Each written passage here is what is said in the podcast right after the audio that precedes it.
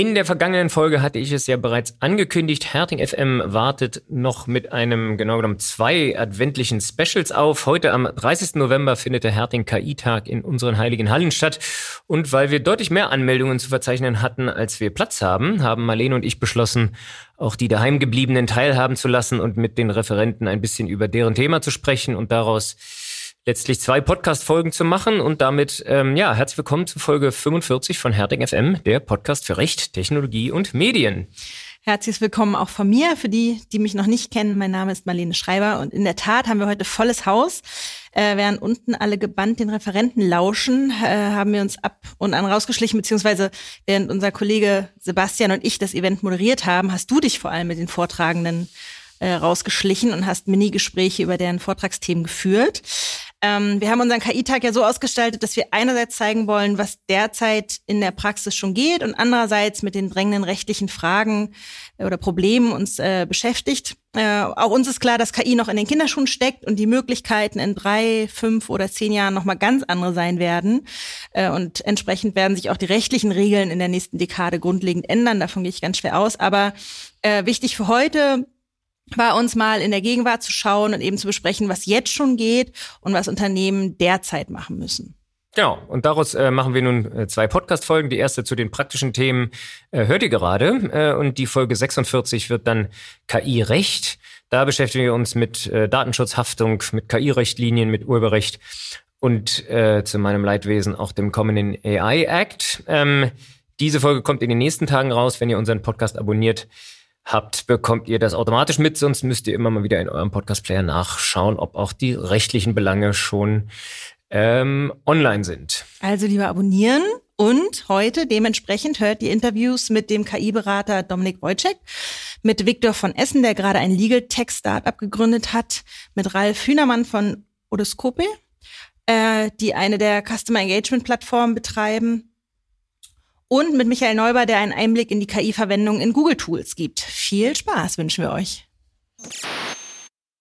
Ja, und mein erster Gesprächspartner, Marlene hat es gerade schon angekündigt, ist äh, Dominik Wojcik. Du bist äh, Online-Marketing-Urgestein, wenn ich das so sagen darf. Äh, hast eine Rocket-Vergangenheit. Äh, wir haben auf gemeinsamen Konferenzen äh, oder waren gemeinsam auf Konferenzen. Das stimmt. Äh, sagen ja. wir so. Ja, du hast eine Agentur äh, gegründet, groß gemacht, verkauft. Äh, auch das ist korrekt. Auch, ja. auch da ausgestiegen äh, und bist jetzt seit einiger Zeit freier KI- und Online-Marketing-Berater unter der Marke Evolution Next. Richtig. Ähm, ja. Hast Zeit, äh, dich mit den spannenden Themen zu befassen fassen. Die brauche ich auch, ja. Die brauchst du auch. Ja, herzlich willkommen, äh, Dominik Wojcik nochmal. Ähm, und wir springen mal gleich äh, rein. Du hast gerade eine fulminante Keynote gehalten, die ich äh, mit Freude verfolgt habe. Und ich habe mir mal ein paar Punkte rausgepickt, die wir jetzt in der nächsten Viertelstunde vielleicht ähm, besprechen können. Erstmal, du hast logischerweise gesprochen über GPT. Klar, ähm, ja. Überraschung. Ja, Generative Pre-Trained Transformer. Ähm, ja, die den Sprachmodellen zugrunde legen. Vielleicht sprechen wir mal darüber, was, wie funktioniert das eigentlich und mhm. was sind diese Transformer, was ist da das Innovative. Übrigens heute, 30.11. ist ja genau ein Jahr ChatGPT Opening. Ja, Open, genau, genau, Public Geburtstag. Opening. Ja. Genau, aber vielleicht, ja, funktionsweise, schieß mal los. Was ja, genau. Also ich glaube, das Revolutionäre, weil Sprachmodelle gibt's ja schon seit Ewigkeiten, die auf Wahrscheinlichkeitsberechnung halt des nächsten Wortes oder des nächsten Tokens, wie man ja so meistens sagt, also in dem Bezug, also auf ähm, Silben zum Beispiel könnte man es so ein bisschen runterbrechen. Ähm, das Revolutionäre war 2017 die Erfindung von, ich glaube, zwei Google-Developern, die sogenannte Transformer-Modelle gemacht haben. Und zwar in der Wahrscheinlichkeitsberechnung basiert ja eigentlich immer so ein bisschen auf, ich äh, nehme ein Wort und beziehe es auf das nächste und das übernächste, über übernächste. Und darauf baue ich mein, mein Trainingsset. Und wenn man halt einen Korpus hätte, also ein Buch halt, ja, mit Millionen von Wörtern, ich versuche jedes Wort in Relevanz zu einem anderen Wort zu ziehen, dann werden diese Berechnungsmodelle irrational groß und es wäre nicht mehr möglich. Und dann sind so zwei schlaue Developer gekommen und die haben dann gesagt so, wir nehmen eigentlich, wir versuchen die Gewichtung innerhalb dieser entsprechenden Daten oder diese Texte halt einfach zu verändern. Und das beste Beispiel ist eigentlich ja, indem ich, ein, wenn ich einen Roman habe, und ich habe ganz am Anfang einen Mord, ja, dann wird der Mörder ganz am Schluss erst aufgeklärt. Und das schaffen diese Transformer-Modelle sozusagen die Relevanz von einzelnen Teilen in, in Bezug zueinander zu nehmen über große Distanzen innerhalb eines Textkorpus. Und das schafft dann sozusagen ähm, diese neuen Modelle, die einfach schlau sind. Wenn man halt am Anfang irgendwas fragt, in eine Konversation reingeht, kann es sich die Dinge merken, auch die am Anfang gesetzt worden sind und kann darauf halt dann wesentlich bessere und genauere Antworten geben. Und das war, glaube ich, so ein bisschen das Rele äh, Revolutionäre in diesem System. Das ist auch ähm, in die Kommunikation reingehen, Chat. Ja, also wir gehen ja nicht nur Input-Output, sondern wir konnten längere Zeit lang mit diesen Modellen halt kommunizieren über mehrere hunderte von Wörtern, tausende von Wörtern. Und das ist, glaube ich, so das Thema, wo es dann wirklich so eingeschlagen hat. Also diese Transformer-Modelle schaffen eigentlich Relevanz zwischen wichtigen Teilen, die vorher nicht so berechnet wurden. Dass man sozusagen nicht nur des, den nächsten Buchstaben, das nächste Wort äh, versucht zu predikten, sondern ähm, ja, den Text dann schon mehr nicht als ganz Ganzes, aber dann eben mit einer Gewichtung. Genau, auch in der, äh, genau, also auch in den Trainingsdaten. Ja? Also ja. dass dann halt wirklich geguckt, was sind denn die wichtigsten Teile, wo stehen sie zueinander und wie werden sie miteinander dann halt zusammen verwoben. Genau, und darauf basieren an die sogenannten Transformer-Modelle.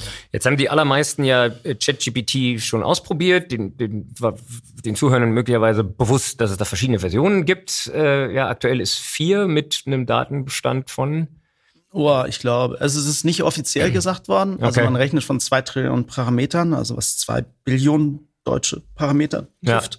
Ja. Ähm, es sind acht Modelle wahrscheinlich im Hintergrund laufen. Bei GPT-3.5 ist es ein Modell, das ist Multimodalmodelle. Das heißt, also es gibt zum Beispiel ein Modell, das weiß man auch nicht, zum Beispiel für Programmiersprache oder Zumindest so. lustig, dass das Ding ja Open AI heißt, aber ja gar nicht mehr Open ist, ne? Also ja, äh, ich glaube, die haben irgendwo so ein bisschen auf dem Weg halt irgendwie so ihre Gemeinnützigkeit verloren und sind eigentlich eher so gemerkt, uch, Kacke, wir können ja richtig in Richtung äh, Profitabilität gehen. Da gab es ja auch schon den einen oder anderen größeren Vorfall.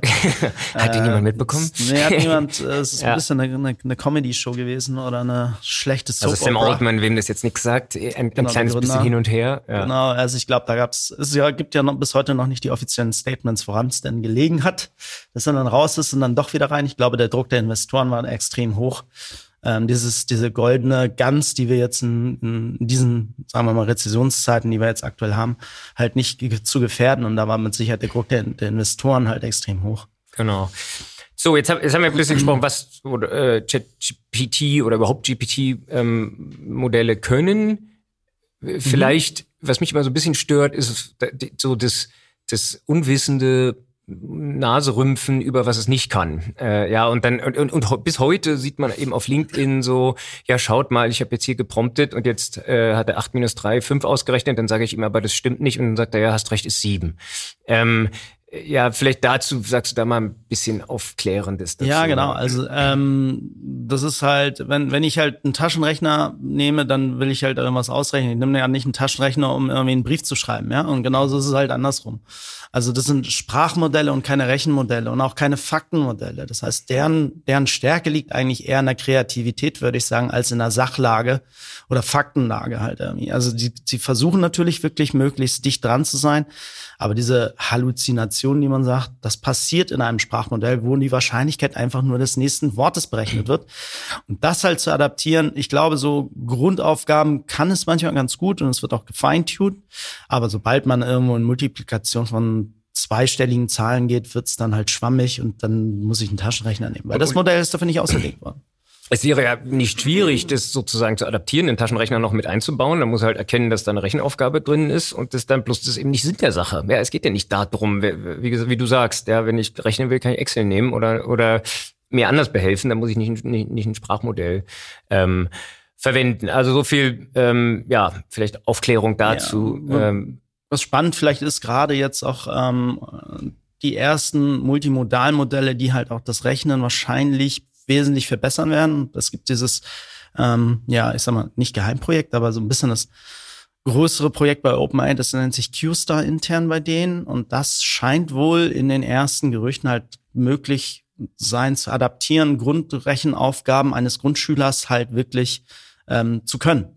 Ja, und das sind dann halt, glaube ich, die ersten Punkte, wo wir dann wahrscheinlich auch Rechenmodelle mit integriert kriegen innerhalb dieser künstlichen Intelligenz für Sprachmodelle. Und dann wären es multimodalen Modelle, was ja jetzt auch schon da ist, indem wir halt ähm, Sprache halt irgendwie verarbeiten, indem wir ähm, Bildgenerierung haben. Also sind, diese Modelle werden weitergehen als nur Sprachmodelle. Genau, und, äh, und es wird sich eben in alle Richtungen nach vorne entwickeln, und zwar nicht linear, sondern äh, wir sehen es ja jetzt, ja, von jeder. Das gefühlt exponentiell, ja. Absolut, ja, von jeder GPT-Version zur nächsten ist es eben ein Quantensprung und es macht eben wirklich einen riesigen Unterschied, was man da ähm, äh, was man da nutzt. Ja, du hast von Grundschülern gesprochen. Wahrscheinlich, wenn wir gucken, was irgendwann mal KI kennen äh, können wird, dann sind wir wahrscheinlich noch deutlich darunter, was jetzt die Entwicklungen ähm, angeht. Trotzdem, uns geht es ja heute bei dem KI-Tag vor allem darum zu gucken, was jetzt schon geht. Und eine Sache, die eben auch sehr beeindruckend ist, wenn man sie das erste Mal gesehen hat, ist die Bildgenerierung. Du hast gerade schon angedeutet.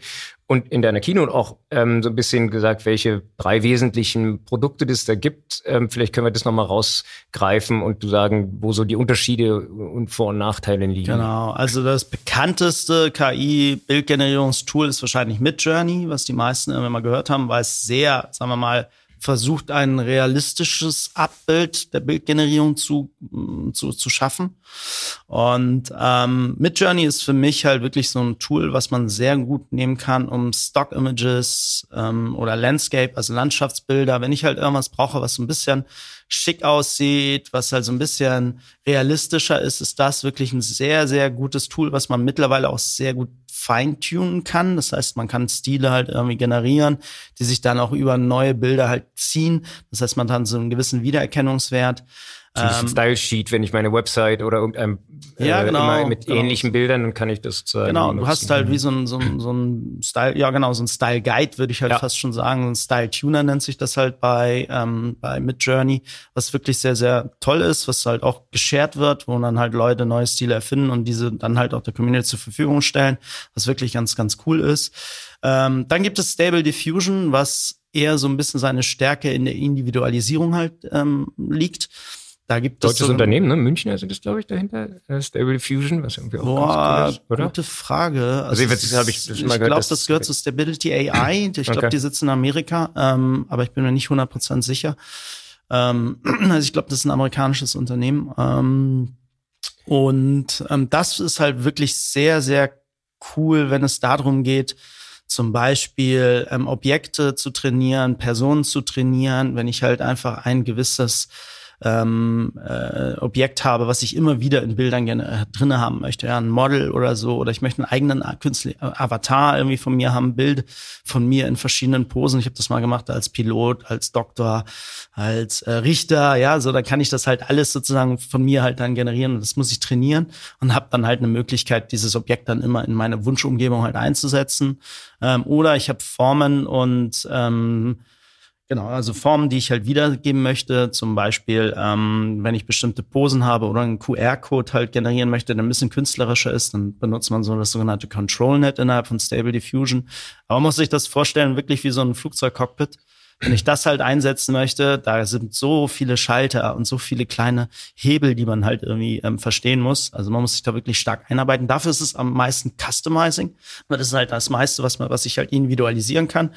Ja, und dann gibt's halt ähm, Dolly, ähm, war eigentlich so eines der ersten führenden Bildgenerierungstools, würde ich sagen, neben Disco Diffusion. Und das ist mehr so ähm, Illustrationsthematik. Also wenn ich halt nicht so auf diese Keyword-lastigen Prompts halt gehen möchte, wo ich dann halt sehr ähm, die Sachen halt eher natürlich beschreiben möchte, ja, dann würde ich eher so ein Dolly nehmen, ja, wenn ich halt einen Text habe und wo ich mir wie in einem Sprachmodell halt einfach kommuniziere, dann kann das Dolly sehr gut adaptieren und, und aufsetzen. Das kann zum Beispiel Midjourney oder Stable Diffusion nicht. Da muss man sich das vorstellen wie so Keywords, die ich nacheinander eingebe. Und bei Dolly kann ich halt wirklich einfach sagen, ich brauche jetzt ein Bild von Weihnachtsmann, ähm, der im keine Ahnung, im Astronautenanzug halt auf dem Mond rumhüpft, ja, dann wird er das genauso generieren und bei, ähm, bei den anderen beiden müsste ich es halt anders machen. Also es ist sehr simpel und einfach zu nutzen für die meisten ähm, ja, User, die da halt irgendwie ein Bild generieren wollen. Das sind so, glaube ich, die drei größeren. Da gibt es noch ganz viele andere kleinere Tools. Ich denke, mittlerweile gibt es Und wenn ihr das jetzt 100 hört, gibt es schon wieder 200. neue äh, Tools, obwohl es Ja, Witz. fünf Tage hier dazwischen liegen. Boah, ohne Witz. Also ich habe selten einen Bereich gesehen, der so schnell neue Tools raushaut wie ähm, weil die Technologie dahinter ist ein Open Source ja, und jeder macht so ein bisschen sein Feintuning drauf und individualisiert es so ein bisschen. ähm, das ist natürlich schön, weil die Community dann so involviert wird und man da wirklich viele kreative neue Tools halt sieht, macht den Markt aber natürlich unglaublich unübersichtlich. Und ähm, braucht man halt- verliert sich da ja teilweise in diesen Tools, weil es halt einfach, genau, man braucht Zeit. Und die Zeit hat man meistens ja nicht, weil man durchaus immer noch äh, Geld verdienen muss. Und ähm, ja, da man muss da sehr stark selektieren, glaube ich, welche Tools da sinnvoll sind und welche man halt irgendwie im produktiven Einsatz dann halt gerne haben wollen würde. Genau, dafür braucht es dann Leute wie dich, die die, die Unternehmen beraten können dabei. Was ist jetzt für euren Zweck, wenn ihr jetzt Content-Produktion macht? Ja, genau. Ähm, ja, du hattest vorhin auch erwähnt, irgendwie, ich habe Produktbilder und will die halt in einer bestimmten Umgebung zeigen. Äh, da brauchst du halt ein anderes Tool. Als oder klassisch auch Ethnien. Also wenn ich Zielmärkte ja. habe wie in Asien oder in Afrika oder halt irgendwie in Südamerika, dass die Models dann halt vielleicht nicht unbedingt alle sehr westeuropäisch aussehen oder so, dass ich die adaptiert ja. haben möchte. Genau, Individualisierung, ja, also es gibt schon die ersten größeren E-Commerce-Player, die natürlich auch im Fashion-Bereich da halt sehr individuell angehen. Google von KI halt versucht auch Körper halt irgendwie auf, auf Textilien halt draufzulegen. Das heißt, es gibt 80 verschiedene Körperformen, Ethnien. Ähm, und ja. damit kann ich sehen, wie es halt zum Beispiel auf, auf einem ähnlichen Typ von mir halt irgendwie aussehen würde. Es gibt super viele Anwendungsbeispiele. Und ich glaube, da ähm, ja, muss man Case to Case schauen, was da sind. Genau, also, also sprich für die Unternehmen, die überlegen, ja, was machen wir jetzt mit KI, was vielleicht über, ich äh, lass mir den Blogbeitrag zusammenfassen und nochmal neu schreiben oder irgendwie anders schreiben für eine andere Audience hinausgeht. Ähm, äh, ja, es, es ist viel, viel mehr möglich, als man äh, jetzt nur ChatGPT ein Jahr äh, und und bisschen mit Journey sich Ja, ich glaube gerade auch die Content Creator, ähm, die werden eine super spannende haben, Zeit haben, weil gerade diese Sprachbarrieren brechen alle gerade weg. Also Podcasts werden automatisiert vielleicht in 15, 20 Sprachen, 50 Sprachen publiziert werden können. Mr. Freut schon, freut euch schon auf meinen äh, ja, italienischen Podcast. Ja, das ist das Schöne ist ja mittlerweile auch, dass die ähm, die Sprachen ja wirklich eins zu eins deiner eigenen Stimme halt genutzt werden. Also Mr. Beast hat es ja auch mal vorgemacht, einer der größten YouTube-Influencer irgendwie der Welt. Der hat auch einen spanischen Kanal halt irgendwie noch selbst sehr ähm, ohne KI halt sozusagen installiert und das halt irgendwie auszurollen auf alle Sprachen äh, wird, wird für Content Creator unglaubliches Enabling sein halt und ich glaube, das ist halt super spannend. Das halt es gibt sogar Videomandanten nutzen das, äh, ja, sie machen halt ein Tutorial, was ich ja äh, für deren kon konkreten Zweck eine, eine Bedienungsanleitung mehr oder minder, ja, und die rollen es halt in 50 Sprachen aus und lassen sich dann lassen dann nur noch mal einmal Native Speaker rüber gucken, ob es jetzt kein völliger Unsinn ist und es ist super. Ja, also ja, das genau. ist äh, gibt's alles. Genau, jetzt sind wir schon sozusagen jenseits von ChatGPT und Bildgenerierung. Was hast du vielleicht noch für zwei, drei Sachen, die auch funktionieren, die in die Richtung geht, die man in Unternehmen einsetzt oder einsetzen kann? Also was ich genau ähm, Richtung künstliche Avatare, Online-Schulungen, Seminare finde ich zum Beispiel HeyGen extrem gut. Ähm, das schafft künstliche Avatare deines Abbilds, also nicht nur Pseudomenschen, sondern auch dein echtes Abbild. In deiner Sprache finde ich extrem smart, extrem gut. Das haben vielleicht viele gesehen, ne? das war ja auch, ist ja, es ist noch nie mal zwei Monate her, als oder als das auf LinkedIn so eine, äh, wo das dann alle ausprobiert haben. Äh, und du hast es eben auch drin gehabt mit Hey Jen, nach dem Motto, hier, äh, äh, sag mir mal drei Sätze in fünf verschiedenen Sprachen, die ich noch nie gesprochen habe. Das ist genau. absolut beeindruckend. Also ähm, hat man meine Mutter auch, äh, ich bin äh, polnischer äh, Abstammung halt, auch mal ein Video mit Polnisch äh, von mir halt immer geschickt, hat sich gewundert, sag, sprichst du denn so gut Polnisch, ja? Also, Tja, ähm, seit ich nicht mehr ich bin. Seit, seit, ich nicht mehr ich bin, seit es die KI halt sozusagen übernommen hat. Und ähm, ja, es ist auch wirklich witzig, also wie gut dann die Sachen halt da äh, wirklich übersetzt werden. Und ähm, es ist extrem gut. Da gibt es auch noch ein anderes Tool, es nennt sich nur für Sprache. Eleven Labs finde ich noch besser. Also trifft es nochmal ein bisschen mehr die Tonalität auf die Umgebung und so. Ähm, ich hatte auch in der Keynote ja auch dieses ähm, Beispiel mit Karl. Grüße gehen raus, Karl Kratz war heute auch da, ohne dass das äh, ohne, wusste. Ohne wusste, genau. Also ich habe es ihm auch gezeigt, er war auch ein bisschen so, uh, was ist hier los? Ja. Ähm, das war schon auf jeden Fall spannend. Eleven Labs, also ist meiner Meinung nach Voice Cloning und Voice Creation aktuell eines der Tools, die halt, glaube ich, am stärksten sind. Dann gibt es noch Pika und Runway, die ich auch extrem gut finde, was in Richtung Videogenerierung halt geht. Ähm, die schaffen es mittlerweile aus einem einzigen Bild ein, ein richtiges Video draus zu generieren. Meistens kurze Abläufe. Man kann sehr genau In-Painting machen, welche Bereiche sollen sich bewegen, welche nicht. Also die neuesten Videos, die ich dort gesehen habe, sind sehr, sehr beeindruckend. So Animationen sind es dann, ne? Meistens ja. Animationen, genau. Aber es gibt halt, ähm, also es muss nicht nur auf Illustrationen sein oder auf ähm, künstliche Bilder, sondern es kann auch auf echte Bilder halt angesetzt werden. Ähm, da kommt es immer noch zur Artefaktbildung, aber ich glaube, in den nächsten zwölf bis 18 Monate werden wir da wie gesagt, wir sind, wir sind drei Jahre alt. Äh, ja, ja, wir, wir KI äh, und, und dass das jetzt vorangehen wird, ist, ist Wahnsinn, ja. Ja, es ist, die Entwicklung ist irre. Also ich hab, bin ja 25 Jahre im Internet unterwegs und es gab vielleicht höchstens so das iPhone-Moment, ja, aber so die Mobilitätswelle dann halt irgendwo kam mit den Apps und alles. Das war vielleicht vergleichbar noch fand ich. Ähm, äh, aber was anderes in dieser Geschwindigkeit, in dieser rasenden Geschwindigkeit von, von einer Technologie, die halt irgendwie Besitz greift des ganzen Internets, habe ich so noch nicht erlebt. Also es ist wirklich beeindruckend. Ja, ja, beeindruckend ist das Stichwort äh, für, fürs Ende unserer, unseres kleinen Teils hier. Ähm, ja, wir, wir treffen uns im halben Jahr und oder wenn, wenn, wenn ihr das einem halben Jahr hört, dann denkt ihr, wovon redet der? Das ist ja äh, mindestens zehn Jahre her. Kaffee, ja, genau, ja. Wir, wir machen dann ein Remake äh, jede Woche. Äh, ähm, nein, aber äh, ja, vielen Dank Dominik auch nochmal für die für, Danke Martin. für deine Keynote. Danke auch für die Einladung. Und ähm, äh, alles, was wir teilen können, findet ihr in den ähm, Shownotes dazu. Äh, schon an der Stelle schon einmal angesagt. Danke. Tschüss. Ciao. So, der äh, nächste im Bunde, der berichten darf, äh, wie KI in der Praxis äh, eingesetzt wird, es hat gerade seinen Talk äh, beendet unten vor äh, ja 70 Leuten ähm, und die Münder sind noch offen. Äh, ganz beeindruckend gewesen. Bei mir ist äh, Viktor von Essen. Ha- Hallo, lieber Viktor.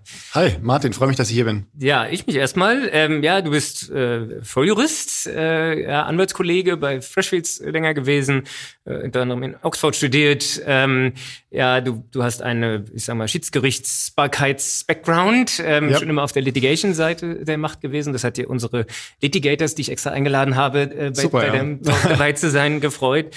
Ähm, und, und hast dann aber, ich will nicht sagen, die Seiten gewechselt, aber bist schon eine Weile äh, Startup-Unternehmer ähm, hier bei auf dem AI-Campus bei Merantix äh, Ja. tätig gewesen und hast ähm, ganz frisch ein äh, Legal Tech-Unternehmen, nämlich Libra, gegründet und Genau. vor allem darüber äh, und die Projekte, die Use Cases, die ihr da ähm, äh, beackert, äh, würde ich ganz gerne sprechen, um einen Eindruck davon zu vermitteln, jetzt jenseits des E-Commerce, ähm, ja, was geht jetzt eigentlich und jenseits dessen, was wir jetzt äh, heute Morgen dann schon gehört haben, ChatGPT und Midjourney und so weiter, was geht jetzt alles? Vielleicht äh, steigen wir einfach ein, du sagst mal kurz, was die Idee hinter dem Startup ist und ähm, ja, was, was da deine Gr- Beweggründe waren. Ja, fantastisch. Ähm, vielen Dank, Martin. Also meine Beweggründe waren, ich habe am Ende meiner zehnjährigen Anwaltslaufbahn noch ähm, Informatikkurse in Harvard online belegt und war ganz begeistert von dem Impact, den man damit haben kann. Und äh, bin dann Legal Tech Unternehmer geworden, habe angefangen bei Entrepreneur First, das ist ein Talent Investor. Und schließlich habe ich dann vor ein paar Monaten äh, die Sache in die eigene Hand genommen und bin zu Merantix gegangen. Das ist ein AI Venture Studio.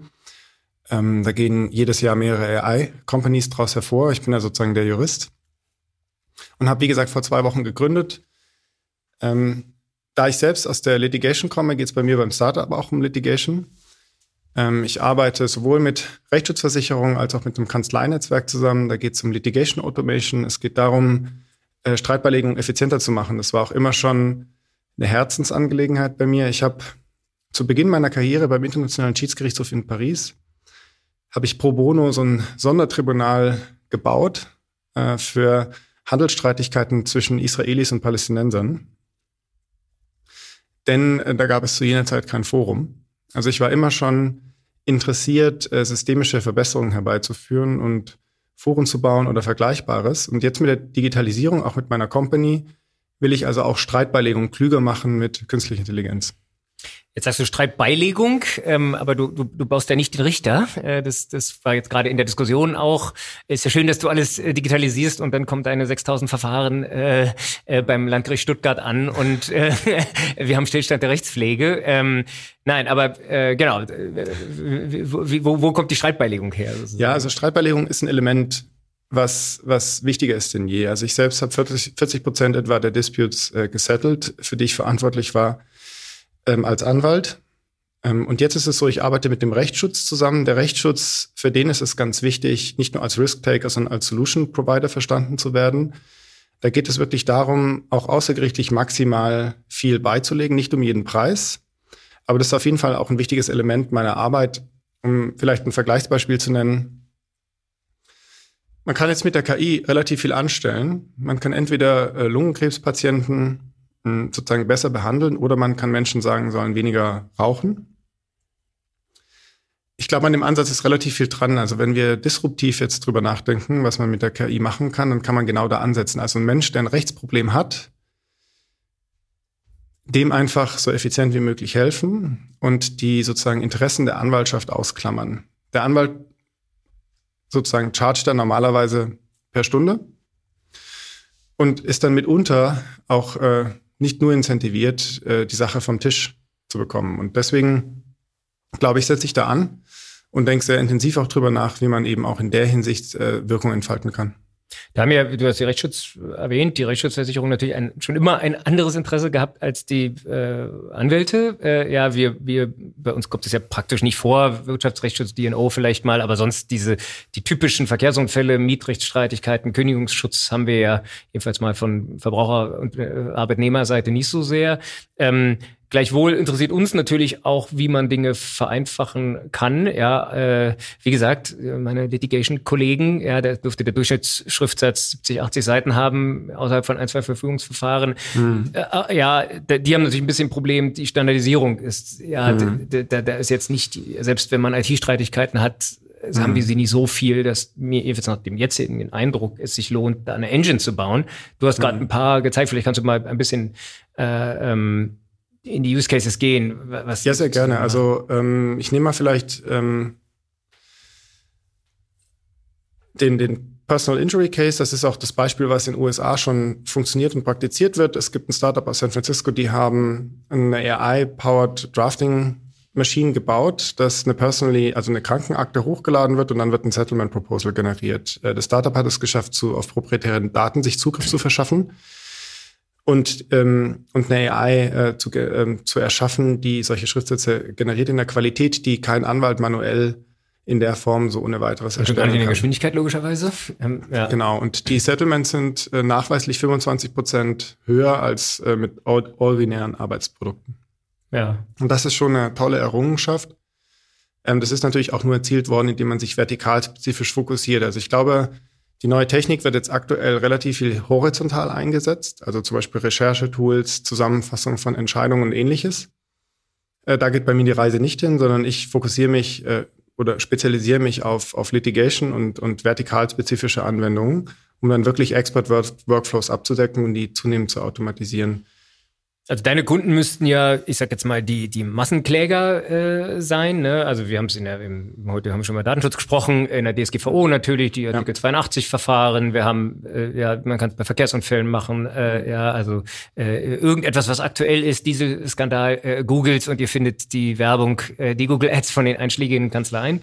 Ähm, für die ist es natürlich Gold. Ne? Also das ja. äh, kann ja eigentlich nicht anders sein, als da 80 Referendare zu beschäftigen, die nichts weiter machen, als Textbausteine zusammenzukloppen. Das muss ja besser gehen mit einer, ist die Frage, ob eben ein Textbausteingenerator oder eine, eine echte KI besser ist. Ja, vielleicht da nochmal den Unterschied, das interessiert mich. Ähm, mhm. ähm, also wo, warum ist die KI besser als äh, mhm. Textbausteine? Ja, also äh, erstmal mit Textbausteinen kann man mitunter ja sehr viel erreichen. Das Problem mit Textbausteinen ist, dass sie im Wesentlichen auf No-Code, Low-Code-Solutions ähm, aufgebaut werden. Also das sind im Prinzip If-Then-Programmierungen. Textbausteine werden im Regelfall auch klassisch manuell gelabelt, also Oldschool Legal Tech. Und jetzt haben wir eine ganz neue Ära. Ich habe Unsupervised Learning, ich habe ähm, neuronale Netzwerke, die den Text semantisch verstehen, also sozusagen den Text im Inhalt nach verstehen, Argumentationsmuster erkennen äh, und praktisch das Labeling zum Beispiel wegfällt äh, und sozusagen Argumente generiert werden in einem Pluralismus in einer Art und Weise, wie das noch nie zuvor möglich war. Die aktuellen Herausforderungen sind natürlich dennoch gleichwohl sehr signifikant. Also ich muss zum Beispiel so sogenannte Retrieval ähm, Augmented Answer Generations Modelle aufbauen, äh, dass ich praktisch auch dann wiederum das Halluzinationsproblem in den Griff bekomme. Also man kann sich die KI so vorstellen wie so ein riesen Tier, so ein gewaltiges Tier, so ein Stier, ja. Und der muss halt auch irgendwie so ein bisschen in Schach gehalten werden, ähm, damit diese ganze Energie in die richtige Richtung geht. Also das ist genau bei mir die Herausforderung, ein Team zusammenzustellen mit exzellenten Ingenieuren, die genau das bewältigen können.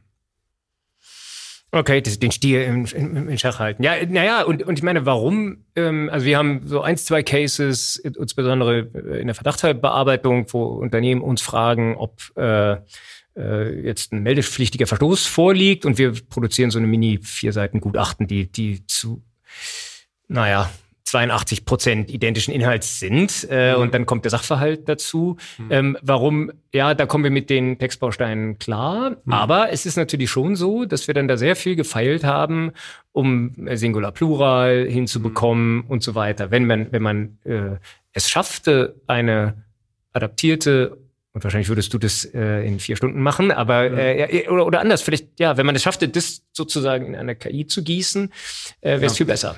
Ähm, und, und vielleicht da eingehakt, wo, warum, warum stehe ich da wie der Ochs vom Berg und du machst es in vier Stunden? Naja, also du, du stehst da nicht wie, wie der Ochs vom Berg, sondern ähm, wir leben in einer Zeit, wo das alles noch furchtbar neu ist und wir alle auch irgendwie so ein bisschen wie der Ochs vom Berg stehen. Ähm, die, die Tools sind ganz neu, die alle ex explorieren das. Ähm, und ich denke mal, am Ende des Tages ist es aber genau der Punkt, den du angesprochen hast, Martin. Ähm, genau das ist das Potenzial, dass dieses, diese Kleinigkeiten, die bei diesen Rule-Based Solutions dann so störend waren und diese, sage ich mal, geringfügige Wendigkeit von dieser Applikation, weil es so starr ist, so Decision Trees, ja, ähm, was sehr viel auch, auch Infrastrukturarbeit erfordert hat, um da Arbeitsergebnisse zu produzieren, die brauchbar sind. Also mein typisches Beispiel in einem Litigation Workflow ist, dass ich mit Metadaten eine Klageschrift verfassen kann in einem standardisierbaren Fall. Aber spätestens bei der Replik bin ich dann draußen, ja. wenn ich dann erwidern muss auf die Gegenseite. Und das Tolle ist, dass die KI das jetzt eben kann, in einer noch nie dagewesenen Art und Weise. Aber auch da müssen wir technisch natürlich noch erstmal das schrittweise entwickeln. Also tatsächlich dieses Beispiel von der Krankenakte aus USA, die haben es geschafft. Ähm, aber das war auch sehr viel Arbeit. Die haben insgesamt hat das Startup mehrere Jahre gebraucht, um dieses Level zu erreichen. Aber die Entwicklungszyklen werden auch kürzer. Das heißt, die KI entwickelt sich immer schneller. Und die Faszination der aktuellen Situation ist, dass es eben genau noch diese Reibung gibt, dass also noch nicht out of the box alles funktioniert und man selber bauen kann. Ähm, genau, es aber zugleich eine Herausforderung bleibt. Das macht die Sache ja so spannend. Wir, wir hatten äh, gerade auch als ist ja eigentlich ein bisschen ein wiederkehrender Tipp äh, jetzt heute gewesen, am, am Vormittag schon gewesen. Äh, naja, da muss ja noch mal ein Mensch drüber gucken. Ja, ähm, ja und und dann war jetzt gerade auch aus dem Publikum die, der Einwand, ach naja, und braucht es uns dann überhaupt noch und so weiter. Äh, in the long run darf es ja eigentlich nicht so sein, dass ein Mensch noch drüber gucken muss. Und ehrlich gesagt, die, die Halluzin das Halluzinieren musst du ja erstmal erkennen können. Also mhm. ja, wenn wenn in den USA die lustigen Fälle, äh, ja, die Gerichtsentscheidung zitiert hat, die es nicht gab und die aufgeflogen sind und so weiter.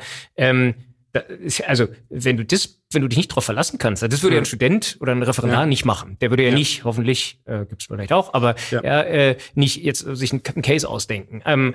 Aber wie willst du das Halluzinieren erkennen, wenn du, wenn du gar nicht so tief im Fall drin stecken möchtest mehr? In der ähm, Tat, zumal da ist das Problem, wenn du ähm, 5% Halluzinationen hast, das, das zu erkennen, erfordert so viel Aufwand. Also natürlich muss genau. das Ziel eines jeden KI-Ingenieurs sein, da auf ein Level zu kommen, was den Mensch outperformt und das ähm, ist ja auch schon möglich oder soll bald möglich werden. Dennoch will ich persönlich betonen, dass das menschliche Element eine ganz große Rolle spielt, gerade bei Jura, weil Jura ist auch einfach mehr als, als Texterstellung und Schriftsatzdrafting, sondern auch zum Beispiel Negotiation oder Plädoyers halten. Und ich glaube, da gibt es sehr viel Spielraum, denn am Ende des Tages ist es auch nicht nur anwaltliche Arbeit, kann man ja nicht nur reduzieren auf Schriftsatzaustausch oder Vertragsdrafting, sondern es gibt manchmal auch Klauseln, da muss man so wie beim Notartermin, da sitzt man dann halt mit allen Beteiligten zwei Stunden und diskutiert über eine Klausel. Ich, ich, ich glaube, solche menschlichen Elemente wird es immer, zumindest in absehbarer Zukunft, wird das auch immer genau ein, ein Charakteristikum von einem sehr guten Juristen, menschlichen Juristen sein und der wird auch weiterhin für genau solche Situationen gebraucht werden.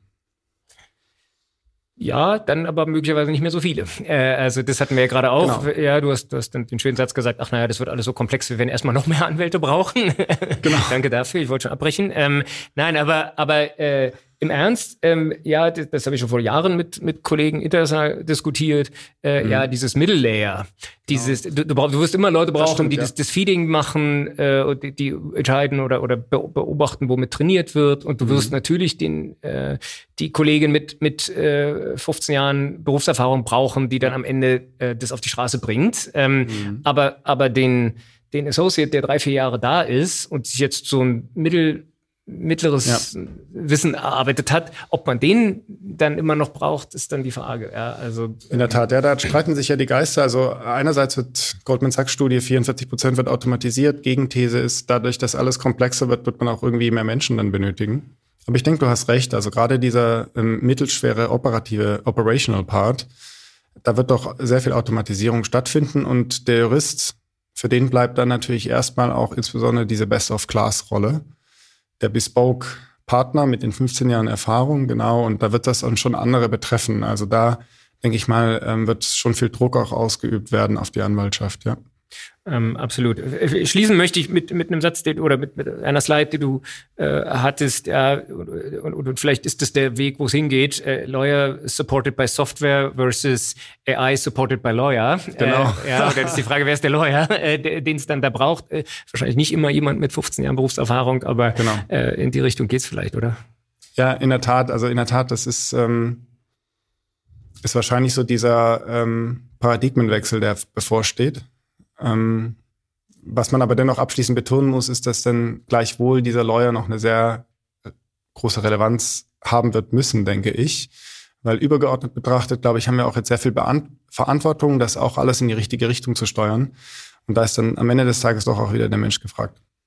So, und damit äh, schließen wir. Äh, der, der Mensch ist gefragt, äh, nicht nur hier, wobei ich heute auch schon gehört habe, auch Podcasts wird es dann automatisiert geben. Wir geben nur noch ein bisschen die Stimme, kennt, kennst ja dann schon, ähm, ein bisschen äh, Background und dann ähm, ähm, baut sich der Podcast selber zusammen, wie sich der Schriftsatz selber zusammenbaut äh, und so weiter. Ähm, lieber Viktor, äh, ganz toll. Äh, nicht Herzlichen nur, Dank, Martin. Nicht nur ein Vortrag, sondern jetzt auch hier äh, dafür. Ich glaube, äh, die Zuhörenden konnten äh, jetzt, äh, nachdem der Dominik gesagt hat, was alles, äh, sagen wir mal, ganz generisch geht und horizontal geht, mhm. äh, jetzt bei Viktor hören, was jetzt ähm, wenn man es in die Vertikale äh, zieht, mhm. im Einzelnen gehen kann. Ein bisschen Standardisierung braucht's, um das wirklich sinnvoll zu machen. Aber wenn dann, äh, ja, äh, ist AI äh, da für uns. Äh, vielen Dank. Super, danke. So, äh, bei mir steht nun äh, Ralf Hühnermann, der Gründer und CEO von Odoscope ist, einem ähm, Unternehmen, was eine Customer Engagement Plattform äh, betreibt. Ähm, ja, du hast Elektrotechnik äh, studiert, äh, in Neuroinformatik promoviert. Äh, wie lange ist es her? Oh, das Ungefähr? ist äh, 20 Jahre her. ja, also, also ein, ein, ein äh, Mann der künstlichen Intelligenz der ersten Stunde, kann, Absolut. Man, kann man sagen.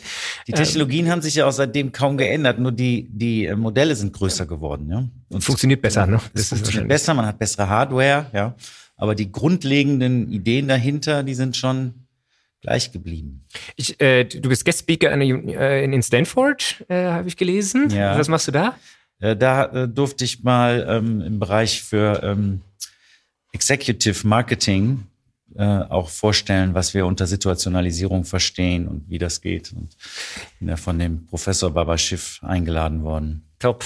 Ähm, ja, und äh, Personalisierung ist ja ein bisschen euer Thema und darüber möchte ich jetzt ganz gerne ja. auch äh, mit euch sprechen. Also äh, ja, eine nächste Viertelstunde, einen Use Case, äh, der eben viele Unternehmen im E-Commerce betrifft, betreffen kann. Und nicht nur im E-Commerce, sondern eigentlich alle, die eine Website haben, äh, können ja tendenziell davon profitieren, ähm, dass nicht jeder das gleiche angezeigt bekommt. Das ist ja ein bisschen so die Grundmessage. Ne? Aber du bist natürlich viel besser in der Lage zu sagen, worum es bei euch geht. Ja, Personalisierung von Online-Shops hat natürlich ganz viele Aspekte. Ne? Also es fängt damit an mit ähm, Hallo Martin, schön, dass du wieder da bist. Ja, ähm, bis hin, dass ich eigentlich etwas simulieren möchte, was im stationären Handel passiert, dass ich im Prinzip in den stationären Handel reinkomme und abgeholt werde von einem Verkäufer, der ein paar Worte mit mir wechselt, der mich kurz mustert und mir dann Empfehlungen gibt und mir Dinge anbietet, die mir gefallen. Und je häufiger ich zu ihm wiederkomme, umso mehr weiß er auch über mich. Und mm, Online-Shops sind häufig immer noch sehr, sehr statisch. Und das Problem ist, dass die Sortimente aber immer größer werden. Ja? Das heißt, der Online-Shop spezialisiert sich auf ein bestimmtes Feld, beispielsweise auf Laufschuhe oder auf Schuhe mhm. allgemein oder ähm, auf Sport. Ja, und da möchte ich aber, dass ich die zentrale Anlaufstelle werde. Das heißt, jeder, egal was er für Needs hat, soll bitte zum Thema Sport dann zu mir kommen. Und das bedeutet, dass mein Produktsortiment immens wird. Mhm. So, deshalb bin ich ja dann der Spezialist zu diesem Thema. Aber das einzelne Individuum, der einzelne Nutzer, der hat nur eine ganz bestimmte Relevanz, er hat nur eine ganz bestimmte Sache, die er sucht. Und jetzt hat er das Problem, dass er quasi in diesem riesigen Sortiment sich irgendwie zurechtfinden muss. Und uns hat allen Google über Jahre beigebracht, alles, was für dich relevant ist, ist auf der ersten Seite. Ja. Und das übertragen wir, dieses Verhalten. Das heißt, wir gehen jetzt mal gucken, oh, ach, das ist ja ein Shop, der hat irgendwie was, was ich suche, und dann gucke ich da mal rein. Und wenn ich nicht sofort sehe, was im Prinzip für mich relevant ist oder wo ich sage, oh ja, das könnte was sein, das könnte der richtige Shop sein zumindest, dann bin ich auch wieder weg, dann gehe ich in einen anderen Shop. Ja, und da ist also ein ganz krasser Wettbewerb. Und deswegen ist es total wichtig, dass ich jedem Nutzer möglichst schnell relevante Produkte zeige. Und das ist im Prinzip das, wo wir uns so ein bisschen drauf verschrieben haben, dass wir gesagt haben, okay, ich muss den Shop so umbauen für jeden Nutzer, dass er sich abgeholt fühlt, dass er im Prinzip das für ihn relevante ähm, findet. Und dass das Sortiment entsprechend umgestaltet wird. Die Landingpage zeigt andere Teaser an, die, die Suchergebnisse sind anders sortiert, die Kategorielisten sind anders sortiert. Vielleicht sind auch die Filter und die Facets anders sortiert, je nachdem, was für mich relevant ist. Genau, also ähm, äh, jetzt hat ja der, der Verkäufer im Laden, der hat jetzt äh, einerseits, ist mir, ganz, ist mir gerade eingefallen, ganz interessant, einerseits viel weniger Informationen über den Nutzer. Der sieht nicht, ob er ein iPhone in der Tasche hat oder mit einem Nokia 3210 rumrennt, äh, was der Online-Shop möglicherweise oder weiß. Äh, Andererseits hat er wieder viel mehr Informationen. Äh, wenn es eine, eine erfahrene Verkäuferin ist, äh, ja, ja, Dann, dann sieht die mich und denkt, okay, da muss ich jetzt nicht in die Billigkiste greifen, aber auch nicht ja, ganz genau. nach oben. Ähm, wie geht ihr damit um? Das ist, Im Prinzip ja. kommt da ja auch, also im Online-Shop habe ich das Problem ja aufgrund von DSGVO und, und Privacy Browsing und so weiter, dass die meisten Nutzer eigentlich nicht identifiziert werden können, zumindest nicht bevor sie sich einloggen. Solange sie nicht wollen, ne? Wenn sie wollen, so, genau. Prima. So. Ja. Und das Gleiche ist aber im, im Retail-Shop ja auch. Das heißt, die Verkäuferin hat dort auch sehr viel mit Leuten zu tun, die sie noch nie zuvor gesehen hat. Also muss sie irgendein ein Maßwerk sich gebildet haben, ja, und dann guckt sie, mustert sie die Leute, ne, und sagt, okay, die Frisur, die Brille, die Schuhe und so weiter. Das ist natürlich, das kann am nächsten Tag ganz anders aussehen, weil man dann im Jogginganzug kommt und am Tag vorher ist man im Anzug da gewesen, dann wird man vielleicht auch ganz anders behandelt. Aber das ist nun mal der Best Guess. Das ist das, was sie gerade in dem Moment über einen weiß und das nimmt sie sozusagen als Maßgabe. Und im Online, da haben wir halt eben dann solche Informationen wie, ja, der ist mit dem iPhone da oder eben mit einem Windows-Rechner oder unter Linux oder mit einem Android oder sowas. Und ich weiß aber auch, derjenige kommt über Instagram oder kommt über Facebook oder über den Newsletter auf die Seite. Und jetzt kann ich halt in den Daten gucken und kann quasi feststellen, dass Leute, die mit einem iPhone kommen, ganz andere Dinge kaufen als die Leute, die über einen Windows-Rechner kommen. Oder dass Leute, die über Instagram äh, inspiriert wurden, auf meine Seite zu kommen, ganz andere Dinge kaufen als Leute, die bei Google gesucht haben. Und das kann ich mir zunutze machen. Ich kann im Prinzip sagen, ah, okay, ich weiß sehr, sehr viele verschiedene Faktoren. Ja, also beispielsweise Kaufverhalten sonntags nachmittags ist auch anders als montags morgens um sieben. Leute in Berlin Mitte kaufen anders als im ländlichen Baden-Württemberg.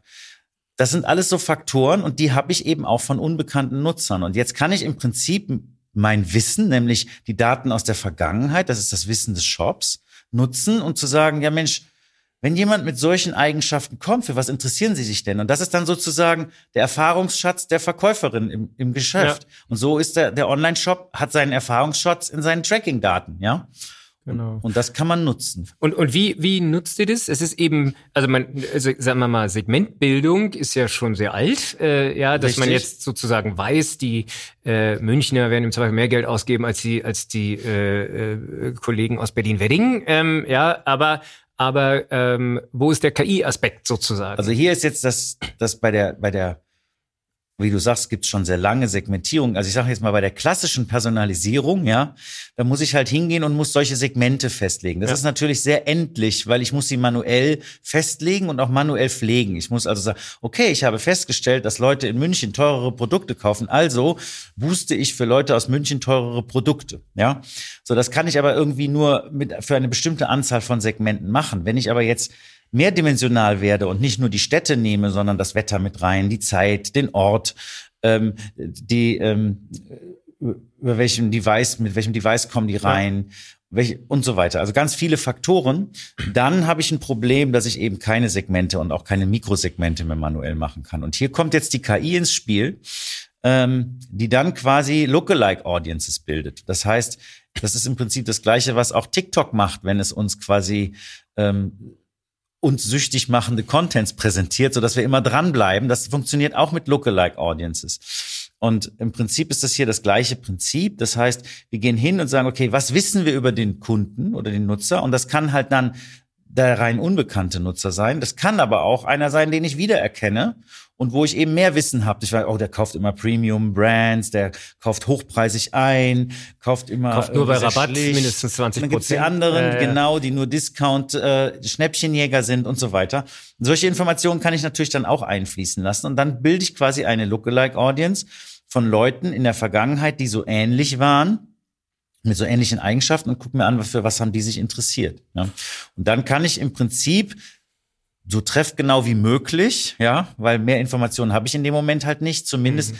deutlich relevantere Dinge zeigen, als wenn ich statisch allen Leuten immer das Gleiche zeige, immer den und, gleichen Shop, ja. Und, und ich glaube, was, was so ein bisschen das Missverständnis ist, ist, ähm, dass ja selbst wenn ihr nur sehr wenig wisst, ihr trotzdem bessere Ergebnisse erzielen könnt, indem ihr, äh, du hast es ja gerade schon gesagt, aber indem ich eben dem trotzdem dann eben die, was weiß ich, die Bestseller-Anzeige oder die, die, äh, äh, wo die KI erkennt, wo das System erkennt, solche Leute kaufen typischerweise das am ehesten. Ähm, ja, und dann mag der Uplift nicht so sein, als wenn ich ein komplettes äh, Psychogramm hätte von der Person, aber es ist eben trotzdem äh, sehr relevant wahrscheinlich. Ja, also wir erreichen da, damit in der Regel äh, zweistellige Uplifts, also 10, 15 Prozent sind da locker drin, auf mobilen Endgeräten sogar manchmal über 20. Wow. Ähm, Einfach mehr Verkauf. Es wird mehr verkauft, es gibt größere Warenkörbe. Man kann das Ganze jetzt natürlich auch unterschiedlich tunen. Man kann also sagen, optimiere mir das Ganze auf, auf höhere Warenkörbe, optimiere mir das Ganze auf höhere Marge auch, ist auch möglich. Höhere Marge, ähm, less Returns wäre auch. Less Returns, ja. ganz genauso, das gibt es auch je nachdem, welche Daten ich halt berücksichtige, kann ich das eben machen. Und wenn wir jetzt die Relevanz von Produkten berücksichtigen oder berechnen, oder die KI das im Prinzip bestimmt, dann ist es so, dass im Prinzip alle Events mit den Produkten dort zur Relevanzbildung mit einfließen. Also haben die Leute sich das Produkt angeguckt, wie stark haben die sich damit beschäftigt, bis hin haben sie gekauft und dann kann man eben auch, oh, haben sie auch wieder zurückgeschickt. Das heißt, das sind dann Produkte, die vielleicht sehr attraktiv waren auf den ersten Blick, aber hinterher wieder zurückgeschickt worden sind. Das heißt, die werden dann plötzlich nicht mehr so relevant. Ja. Mhm. Ähm ja, äh, primär diese Rückkopplung ist natürlich, wir haben, wir haben natürlich, äh, der Datenschützer denkt natürlich den Datenschutz mit, so ein paar Datenschutzthemen drin. Ne? Ähm, ähm, ja, man, klar, ihr sagt am Anfang, ihr kommt auch mit anonymen Informationen, also ihr wisst praktisch nichts über den Nutzer, außer was der genau. Browser mitliefert. Ähm, aber wenn ihr natürlich tracken wollt, ob ein äh, Kauf und ein Return Erfolg ist, dann ist es jedenfalls mal ein Pseudonym, was ihr da weiter verfolgen müsst. Aber da, da kommt man ja äh, wahrscheinlich ganz gut hin mit. Das machen wir nicht. Also wir okay. tracken gar nicht. Okay. Wir sind reine Auftragsdatenverarbeiter. Ja. Das heißt, wir verarbeiten ausschließlich die Daten, die das Unternehmen bereits hat. Und das Unternehmen hat die Daten ja unter einem gültigen Konsent. Genau, erworben, das ist ja? jetzt sozusagen meine. Hypothese gewesen. Ihr seid, äh, das haben wir gar nicht gesagt, ihr seid quasi ein, ein Tool-Anbieter, wenn man so möchte, der eingebaut wird in den Shop ähm, und dann Auftragsverarbeiter seid.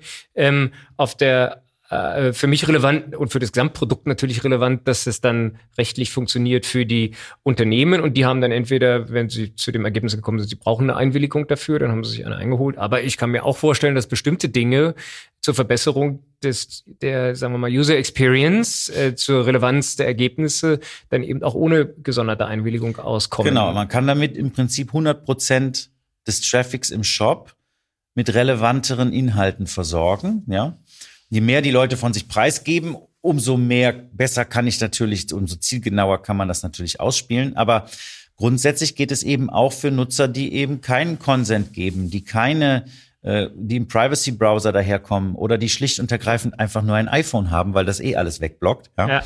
Und auch die kann man eben damit bespielen, weil ich eben weiß, guck mal, Leute mit einem iPhone kaufen halt eher solche Produkte. Ja, und, das und andersherum denen halt ist, auch an. Andersherum ist es auch möglicherweise, wenn man es gut macht als Shop, äh, gar, leichter als anderenorts einen Consent sich einzuholen. Ähm, ja, so nach dem Motto, es ist doch auch für dich besser, wenn du relevante Produkte angezeigt bekommst. Ähm, ja, ich bin, habe ich glaube ja hier auch schon ein paar Mal erzählt, äh, ich, ich denke aber, ich bin einer der größten Zalando-Kunden. Ähm, mhm, ja, ich bin mhm. da sehr, wenn man erstmal den Shop gefunden hat, dann äh, mag man den ja auch nicht wechseln. Ähm, und da bin ich natürlich viel eher bereit, denen zu sagen, okay, gibt mir das gesamte Personalisierungsprogramm, genau. äh, weil was soll ich mich jetzt ständig durch Tom Taylor wühlen, wo ich ja schon elfmal gesagt habe, ich mag das nicht kaufen. Äh, ja. ja, zeigt mir doch gleich die Marke, die, wo die Wahrscheinlichkeit höher ist, dass ich darauf anspringe. Ganz genau, ähm, ganz genau. Und das weiß das System natürlich dann nach einer gewissen Zeit auch und kann entsprechend ähm, dir die Sachen ausspielen. Ja. Ähm, Jo, sehr gut. Also ähm, äh, ja, ich glaube, wir sind einmal einmal ähm, durch durch durch euer Produkt. Ich habe vorhin. Äh, es gibt da noch einen Aspekt. Genau, hau raus. Ähm, und zwar das war jetzt immer nur die Relevanz für den Kunden, aber es gibt halt auch noch das Business-Interesse. Ja. Und das Business-Interesse besteht darin, dass ich bestimmte Produkte, auch wenn sie vielleicht jetzt gerade nicht so relevant für die Kunden da draußen sind, aber ich habe sie nun mal leider auf Lager und die müssen weg. Oder ich habe Private Labels, die ich bevorzugt verkaufen möchte, weil ich eine höhere Marge habe.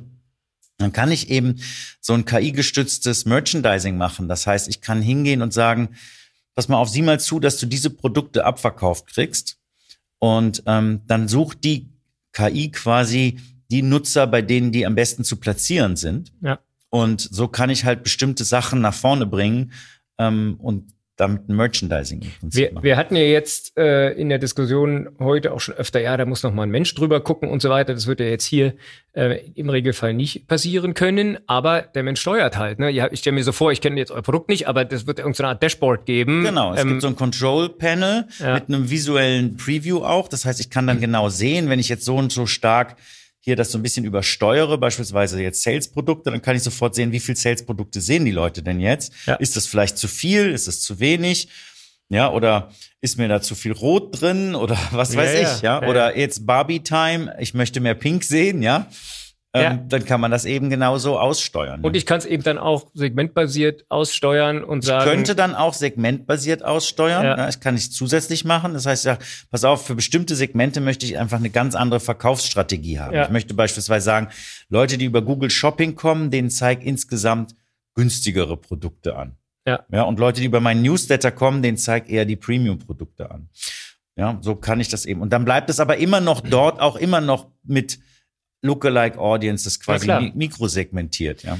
Ja, also ähm, ja und und es ist natürlich, man kann immer, äh, sagen wir mal, sich zu Tode optimieren. Ja, irgendwann wird man wahrscheinlich auch einen Punkt machen müssen und es dann keinen Sinn mehr machen. Aber das Schöne an dem KI-Produkt ist ja, dass ähm, äh, ja, es kostet ja jetzt nicht so viel, dann das mehr anzupassen, ne? Und dann kann Ganz genau. Und, und ich spare halt irrsinnig viel Zeit, um mein Sortiment zu steuern und trotzdem zu personalisieren. Das heißt, ich habe zwei Dinge in einem und ähm, spare unheimlich viel Zeit, nutze meinen Traffic auf der Seite deutlich effizienter und kann eben auch noch eine clevere Sortimentsteuerung machen. Genau. So, also das äh, sehr gutes Schluss, äh, Schlusswort, äh, lieber Ralf. Ich glaube, ich glaube, man hat jetzt äh, deshalb fand ich das, den Use Case jetzt auch in der in deinem Vortrag super äh, ja gesehen, dass es eben ähm, im E-Commerce ganz konkrete Anwendungsfälle gibt, wo die jetzt eben über das, wir machen ChatGPT und Midjourney oder so hinausgeht. Ja. Äh, ja, wie kann man ähm, äh, ja einfach Produkte im Shop nutzen, also Tools für den Shop nutzen, um äh, ja, Effizienz zu steigern. Darum geht's ja am Ende. Ganz genau. Ja. Ja, herzlichen Dank äh, für deinen Besuch. Dann auch Ich nochmal bei mir. recht herzlich. Ja, danke schön. Und ähm, ja, äh, bis zum nächsten Mal. Vielen Dank, Ralf. Ciao, Martin. Ja, letzter Teil von Folge 45 äh, von Herting FM, der Podcast für Recht, Technologie und Medien, wollte ich zwischendurch mal kurz erwähnen. Äh, und bei mir steht äh, Michael Neuber. Äh, Michael ist, glaube ich, mein erster Associate gewesen, äh, lang, langes her, ähm, äh, was danach lange beim äh, BVDW-Justiziar und bis jetzt auch schon wie lange bei Google? Vier Jahre. Vier Jahre bei Google, die Zeit rennt. Du bist dort äh, Senior Manager Government Affairs and Public Policy and, und Head of Data Privacy and Security. Dass du So Zeit lange. hast für heute, äh, hier bei uns vorbei zu ähm, schauen. Ja, also äh, Michael, welcome. Äh, schön, dass du jetzt hier auch bei mir kurz noch vorbei äh, Schön, dass ich hier sein darf. Danke. Sehr gut. Ähm, ich würde mal anfangen, äh, ja, ich hatte es gerade erwähnt, du bist bei Google, ähm, ja, und ähm, Google setzt äh, sicherlich schon lange und viel, viel mehr, als wir das kennen oder wissen, AI ein. Vielleicht magst du mal kurz den, den generellen Approach sagen, wie Google als Riesencompany äh, rangeht an das AI-Thema. Das mache ich gerne. Ich glaube, der eine oder andere wird es schon mal gehört haben. Google hat sich selbst als AI First Company bezeichnet. Seit 2016 Sundar Pichai, der CEO von Google, diese Strategie ausgerufen hat für den Konzern. Und ähm, schon im darauffolgenden Jahr, 2017, ähm, gab es die ersten Ergebnisse der Forschung, die bei Google schon seit Jahren äh, vonstatten geht und ist äh, resultiert in der Veröffentlichung eines Papiers zu neuronalen Netzwerken und zu dem Transformers und Fusion Modell. Der eine oder die andere wird das T aus Transformers kennen. Äh, das ist äh, in vielen Produkten drin. ChatGPT ist da ein ganz prägnantes Beispiel, der Chatbot, der Anfang des Jahres äh, für Furore gesorgt hat. Aber es gibt auch ganz andere Produkte. Wir haben 2018 zum Beispiel in der Suche auch KI-Elemente integriert, damals unter dem Namen BERT. Auch das unter der Nutzung der Transformer-Technologie. BERT steht zum Beispiel für Bidirectional Encoder Representations from Transformers. Also ihr könnt sehen, die äh, Technologie ist äh, nicht erst äh, seit einem Jahr in aller Munde, sie lebt in Google fort. Ähm, ich kann vielleicht mal zwei Beispiele geben, wo das alles noch eine Rolle spielt. Also vielleicht vielleicht noch mal ganz kurz, äh, ne, das, das hat ja der Dominik vorhin äh, ganz am Anfang äh, von diesem Podcast und heute Morgen beim AI Day oder so einem KI-Tag schon erwähnt mit den Transformers und, und, und auch erklärt, wie das funktioniert. Ähm, äh, genau, vielleicht äh, es, sche es scheint zu stimmen. Es scheint zu stimmen, dass Google oder Google Engineers damit was zu tun hatten. Das freut mich. Ich wollte nur, nur, nur zwei ganz anfassbare Beispiele, ähm, die jeder Mann, jede Frau jeden Tag in der Hand hat oder benutzt äh, und trotzdem vielleicht nicht immer gewahr ist, dass dort auch KI drinsteckt und zwar schon seit Jahren. Äh, ein gutes Beispiel dafür ist Google Maps. Äh, jeder benutzt es jeden Tag. Die Live-Verkehrsupdates, die äh, Empfehlungen, die Routenplanungen, die bei Maps in Echtzeit generiert werden, basieren auf KI-Auswertungen. Zum Beispiel Gmail, das ist, finde ich, eine ganz interessante Zahl, ähm, ist KI äh, generiert in der Lage, bis zu 10 Millionen Spam-Nachrichten pro Minute zu blockieren. Ich glaube, wir wären alle überfordert mit den Spam-Nachrichten dieser Welt. Ich glaube, die Zahl war mal 80 Prozent des gesamten E-Mail-Verkehrs im Internet. Es besteht aus Spam. Wenn wir da nicht Hilfe von künstlicher Intelligenz hätten, wären wir ziemlich aufgeschmissen. Und vielleicht noch ein letztes. Äh, jeder, der ein Pixel-Telefon zu Hause hat, wird das kennen. Ähm, die Sofortübersetzung in mehrere Sprachen auf dem Gerät ist natürlich auch eine KI-Anwendung. Und auch das Suggest, was ihr schon lange habt, wird, ist auch KI genau. in Echtzeit. Äh, Gibt es also schon länger. Gibt es schon länger und ist hoffentlich sehr, sehr hilfreich. In der Tat, ist es, ist es. Ähm, äh, genau, das waren die Beispiele. Ich hatte noch gefragt, ja, Googles Approach, Responsible AI. Ähm, ja, wir hatten vorhin den äh, Daniel Halft, äh, ja, die den jetzt hier vermissen, die müssen in die demnächst erscheinende Folge reinhören zum äh, zu dem Thema Haftungs, äh, Haftung und KI-Richtlinien. Ähm, ja, ihr habt ja auch so eine Art Richtlinie äh, euch gegeben. Sagt da vielleicht noch einen Satz dazu, bevor wir zu den Beispielen kommen. Ja, gar nicht Art, sondern tatsächlich feste Prinzipien. Die haben wir schon relativ früh eingeführt, 2018 nämlich. Ähm, der eine oder andere wird es gehört haben. In 2018 gab es mal das Beispiel, dass ein Bot einen Friseur angerufen hat und äh, KI gesteuert einen Friseurtermin, ohne dass die Person am anderen Ende erkannt hat, dass es sich dabei um einen Sprachcomputer handelt. Ähm, daraus äh, wurde abgeleitet, dass man hier nicht äh, ohne Verantwortung unterwegs sein kann. Das Potenzial darin ist sowohl zum Guten als auch zum Schlechten relativ groß. Insofern hat man sich da Prinzipien gegeben. Das sind sieben Grundsätze, sieben klare Verpflichtungen, äh, KI verantwortungsvoll zu nutzen, aufzubauen. Dazu zählt, dass man sie sozial beneficial einsetzt, also sie zu guten Zwecken benutzt, dass kein Bias zum Beispiel dort ähm, promoted wird, dass man äh, Privacy by Design berücksichtigt und ähm, wissenschaftliche Exzellenz walten lässt bei der Entwicklung solcher Modelle. Vier Anwendungen der KI-Technologie dagegen ähm, sind klar als unter einem Ausschluss äh, versehen, also äh, Dinge wie ähm, schädliche Nutzungsformen werden von Google sozusagen äh, für APIs nicht ähm, äh, unterstützt. Dazu zählt zum Beispiel, das hatten wir jetzt auch ähm, in der Diskussion rund um den AI Act, ist die ähm, Biometrie, Biometrie äh, Erfassung, also Gesichtserkennung. Solche Dinge äh, sind, solange es keine klaren rechtlichen Rahmenwerke dafür gibt, äh, verboten oder wird Google nach den Prinzipien nicht unterstützen. Mhm. Ähm, und die sind öffentlich, ne? Die, die sind öffentlich. Natürlich die, die Shownotes vielleicht auch nochmal zum, zum äh, ja, die werden wahrscheinlich, wir haben heute äh, schon gesprochen über äh, äh KI-Richtlinien und gesagt, das sollte immer ein, sagen wir mal, Work-in-Progress-Dokument sein. So wird es bei euch auch sein. Ne? Und so ist das. Es wird jedes Jahr geupdatet und es gibt immer wieder Anpassungen und sind öffentlich verfügbar. Einfach mal googeln. Auch, äh, genau. Oder in die Shownotes gucken, da tue ich das nämlich rein. Äh, dann habt ihr die äh, AI Principles und den, da gibt es dann so einen Update-Report, äh, den man sich da runterladen kann. So, jetzt hast du, äh, hatte ich dich gebeten, äh, einfach mal sozusagen aus der Praxis zu berichten und einfach mal ein paar coole Beispiele zu nehmen. Das Maps-Beispiel leuchtet uns allen ein, ähm, aber vielleicht ein bisschen moderner oder, oder moderner, neuer einfach. Ähm, ja, euer äh, Do It AI äh, ist, glaube ich, eines der Sachen, die ihr ähm, macht. Vielleicht Sagst du mal kurz, was sich dahinter verbirgt? Genau, lang erwartet. Ähm, ich hatte schon Anfang des Jahres die ersten Anfragen, wann kommt das endlich für Gmail, wann schreibt Gmail mir die eigenen E-Mails? Ähm, so oder so ähnlich ist das jetzt vorhanden. Do It AI ist die äh, Lösung, die wir anbieten für unsere Workspace-Kunden, die Unterstützung haben wollen, KI-generierte Inhalte für die Präsentation, für das Erstellen von E-Mails, aber auch zum Beispiel fürs Coding. Äh, Do It AI ist auf der ähm, Google Cloud-Plattform ähm, verfügbar ähm, für Enterprise-Kunden über Vertex AI, also unsere abgeschlossene Cloud-Plattform für Enterprise-Kunden die dafür sorgt, dass die Daten, und das ist, glaube ich, auch ein Unterschied, den man mal machen muss zwischen diesen öffentlich zugänglichen Chatbots, die jedermann im Internet benutzen kann, äh, von denen auch die Gefahr ausgeht, dass äh, Unternehmensmitarbeiter dort Daten hinterlegen, die vielleicht nicht für jedermann äh, zugänglich sein sollten. Ähm, dieses Problem wird mit solchen Lösungen wie DuerDI für Enterprise Workspace ähm, insofern gelöst, als dass es auf der Cloud-Plattform stattfindet und dort in einem abgeschlossenen Raum die Daten der Unternehmen nie diese Plattform, die den Unternehmen auch unter der Kontrolle des Unternehmens liegen, verlassen. Und eben als, auch nicht äh, zum Training für andere benutzt werden. Exakt. Hm.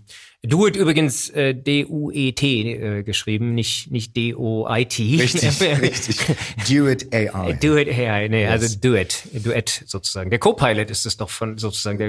Äh, das Pendant so ist, äh, ist Copilot. Genau. Richtig. Ja, und, und sag nochmal, was kann das äh, und wie, wie funktioniert es? Äh, ähm. Also basierend auf der äh, auf den Sprachmodellen, die wir ja. haben. Palm 2 ist ja jetzt sozusagen das äh, letzte äh, Sprachmodell, das ähm, in über 100 Sprachen jetzt verfügbar ist. Ähm, äh, sämtliche ähm, Medien sozusagen bedienen kann, Bildgenerierung, Textgenerierung, Sprachgenerierung ähm, und kann sozusagen bei all diesen Aktivitäten unterstützen. Ähm, Coding ist äh, da ein ganz herausragendes Beispiel. Auf den Plattformen, die Google Cloud zur Verfügung stellt, die Modeling-Plattform, ähm, ist das ähm, für Duet AI für über 20 Programmiersprachen möglich. Das heißt, man hat eine breite Anwendungspalette an äh, Code, den man da äh, schreiben kann. Ähm, Duet unterstützt zum Beispiel den Code während des Schreibens zu vervollständigen oder zum Beispiel Codeblöcke basierend auf Kommentaren, die man hat, zu generieren. Ähm, und äh, wir glauben, und das hören wir auch aus dem Markt, dass das ähm, ein eine Revolution im, im äh, Programmieren bedeutet, denn man muss nicht mehr notwendigerweise kompletter Experte in einer Programmiersprache sein. Es reicht, wenn man Basics versteht und dann damit umgehen kann, du er erledigt an den Rest.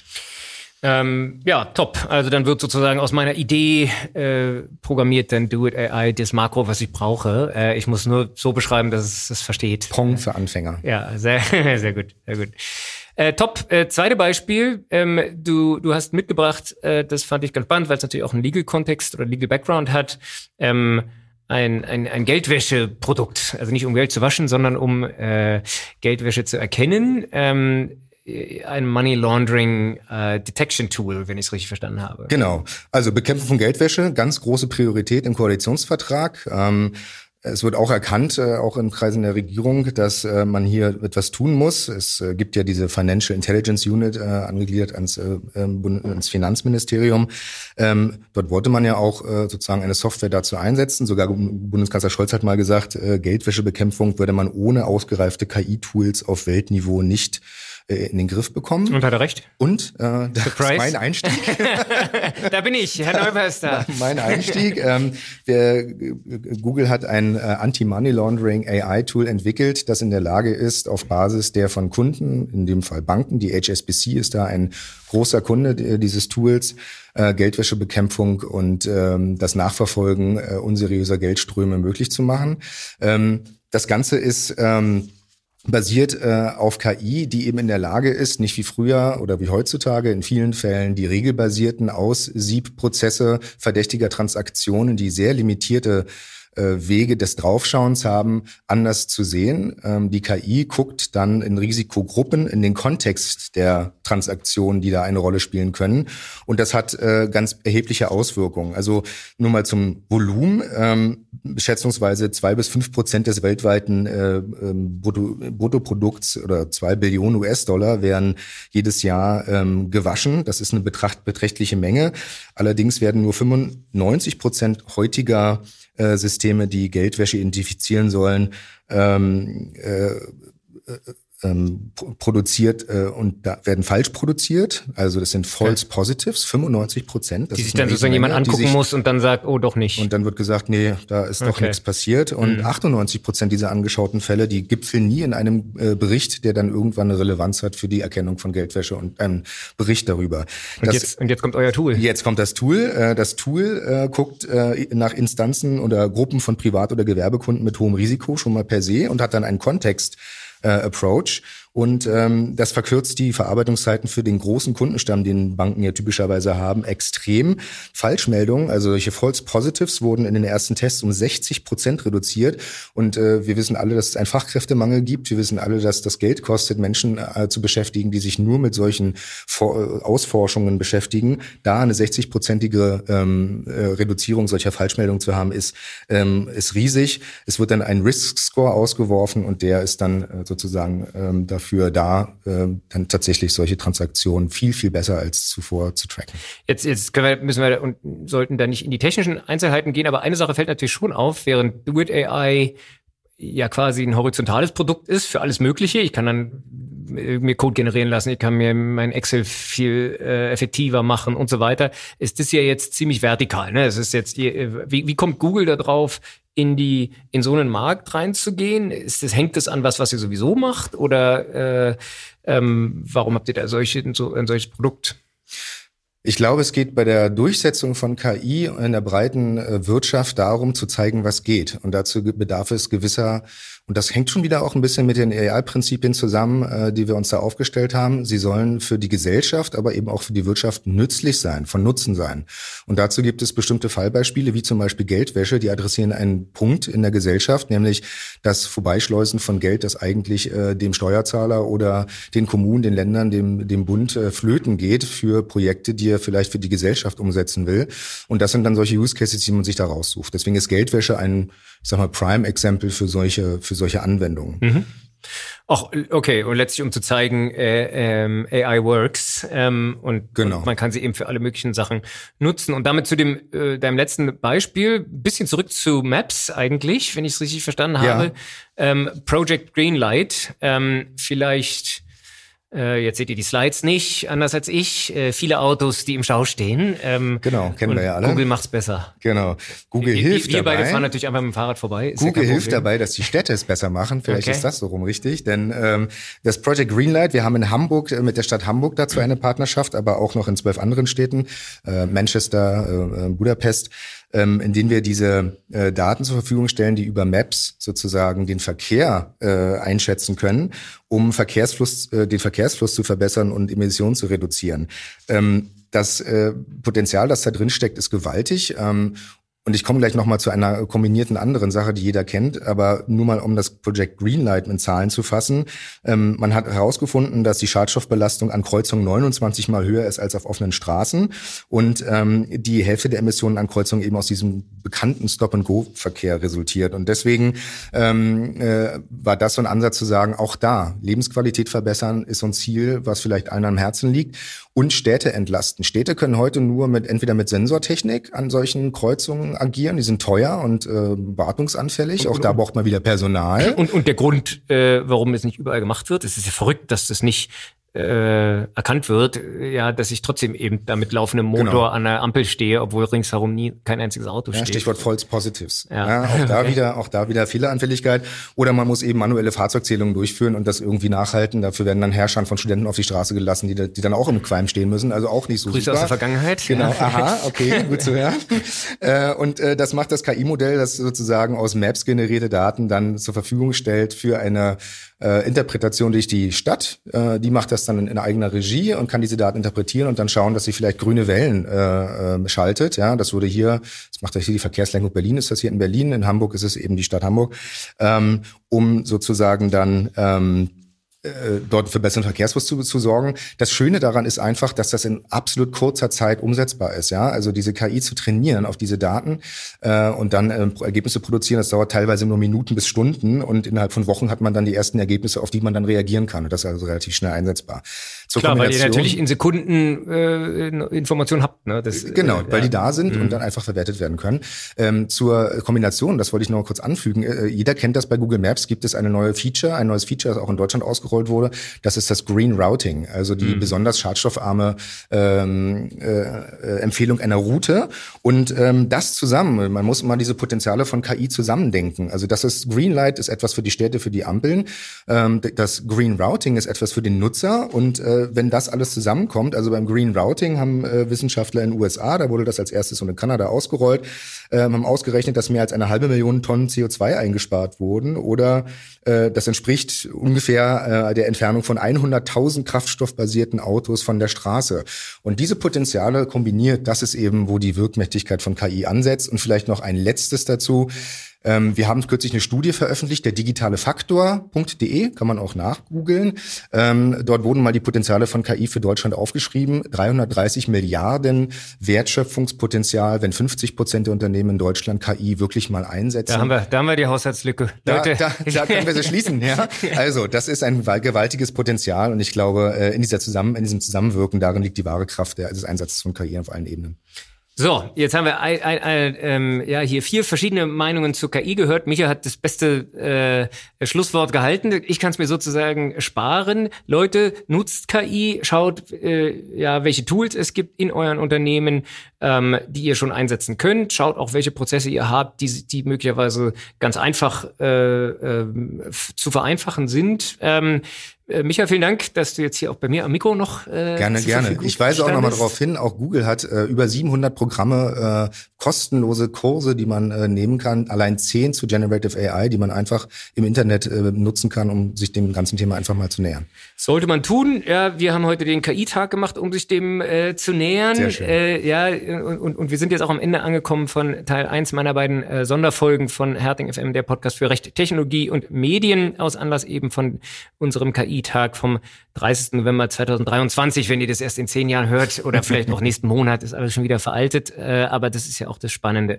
Wenn es euch gefallen hat, was ihr hörtet, hört doch auch einmal in die anderen Folgen rein und abonniert, damit ihr über das Erscheinen der Folge 46 im Bilde seid, in der es dann eben um die rechtlichen Fragestellungen geht, die wir heute diskutiert haben. Im Interview dort wird dann unter anderem Professor Dr. Keber sein, der Datenschutzbeauftragte von Baden-Württemberg, der sich überraschenderweise mit dem Datenschutz äh, auseinandersetzen wird. Ähm, ähm, äh, jo, vielen Dank, äh, kommt gut äh, durch den Advent und bis bald. Ciao, ciao.